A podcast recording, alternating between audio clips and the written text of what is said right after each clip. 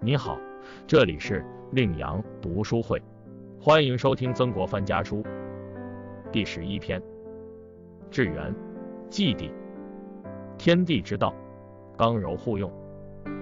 译文：元祭二位贤帝，元帝对于人道、天道的说法不是十分确切，而且所谓的势力的天下，强欺弱的天下，难道是从今天才开始的吗？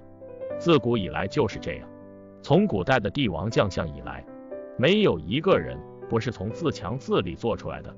就是圣贤也各有自立自强的方法，所以他们能够独立，不惊慌，不害怕，坚强的不可动摇。我过去在京城时，喜欢与有声名、有地位的人作对，颇有点特立独行、不怕强暴、不受支配的气概。近来悟出天地间的道理，刚柔互用。两者都不可偏废，太柔了会顺风倒下，太刚就会折断。刚不是暴虐，是坚强；柔不是低下软弱，是谦逊退让。办事情、付公差要强，争名逐利的事要谦逊退让，开创家业时要坚强，守成享乐时要谦逊退让，出去和别人办理交涉要坚强，回到家里和妻子儿女享受时要谦逊退让。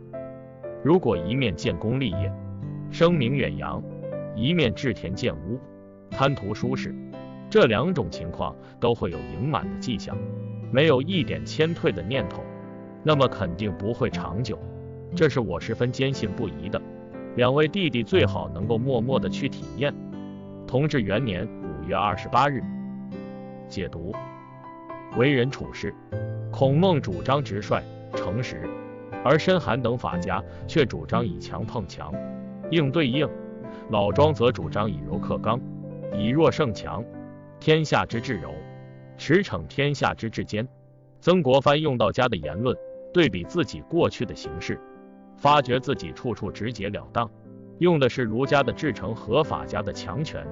表面上痛快干脆，似乎是强者，结果处处碰壁，实质上是失败，是弱者。到头来弄得上上下下到处是敌人，前前后后处处是障碍，因此他总结出柔非怯懦，而是一种以退为进的权变，一种交敌之智而暗蓄力量的极高计谋。自己是弱，可以使敌人不注意而得保全；太刚者，锋芒太盛，容易招惹是非，暴露自己之不足，为柔者所败。大柔非柔，至刚无刚。一八五八年六月七日，一度抑郁不得志的曾国藩再次出山，品味了大柔非柔、至刚无刚这一处世哲学的妙处。出山后，曾国藩首先去见了骆秉章和左宗棠，以取得湘湖实力派人物的理解与支持。随后，他便走各衙门，连小小的长沙善化县衙，他也亲自造访。堂堂湘军大帅。如此不计前嫌、谦恭有礼的举动，使长沙上下的官场人人都感到再次出山的曾国藩的确像换了个人。既然曾大帅如此谦恭，他们纷纷表示全力支持湘军，消灭太平军。曾国藩的一番拜访、联络，赢得了湖南省大小官员的好评。他们表示要兵给兵，要勇给勇，要想共享。自古以来，常人受到的教诲都是。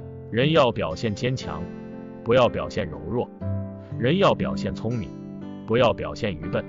而事实上，凡是想要达到自己的目的，应该既柔又刚，不可推崇其中一面，否则就会让事情夭折或失去控制。真正的成事之道，就在于思维方式的转变，用柔的方法成刚强之事，才是真谛。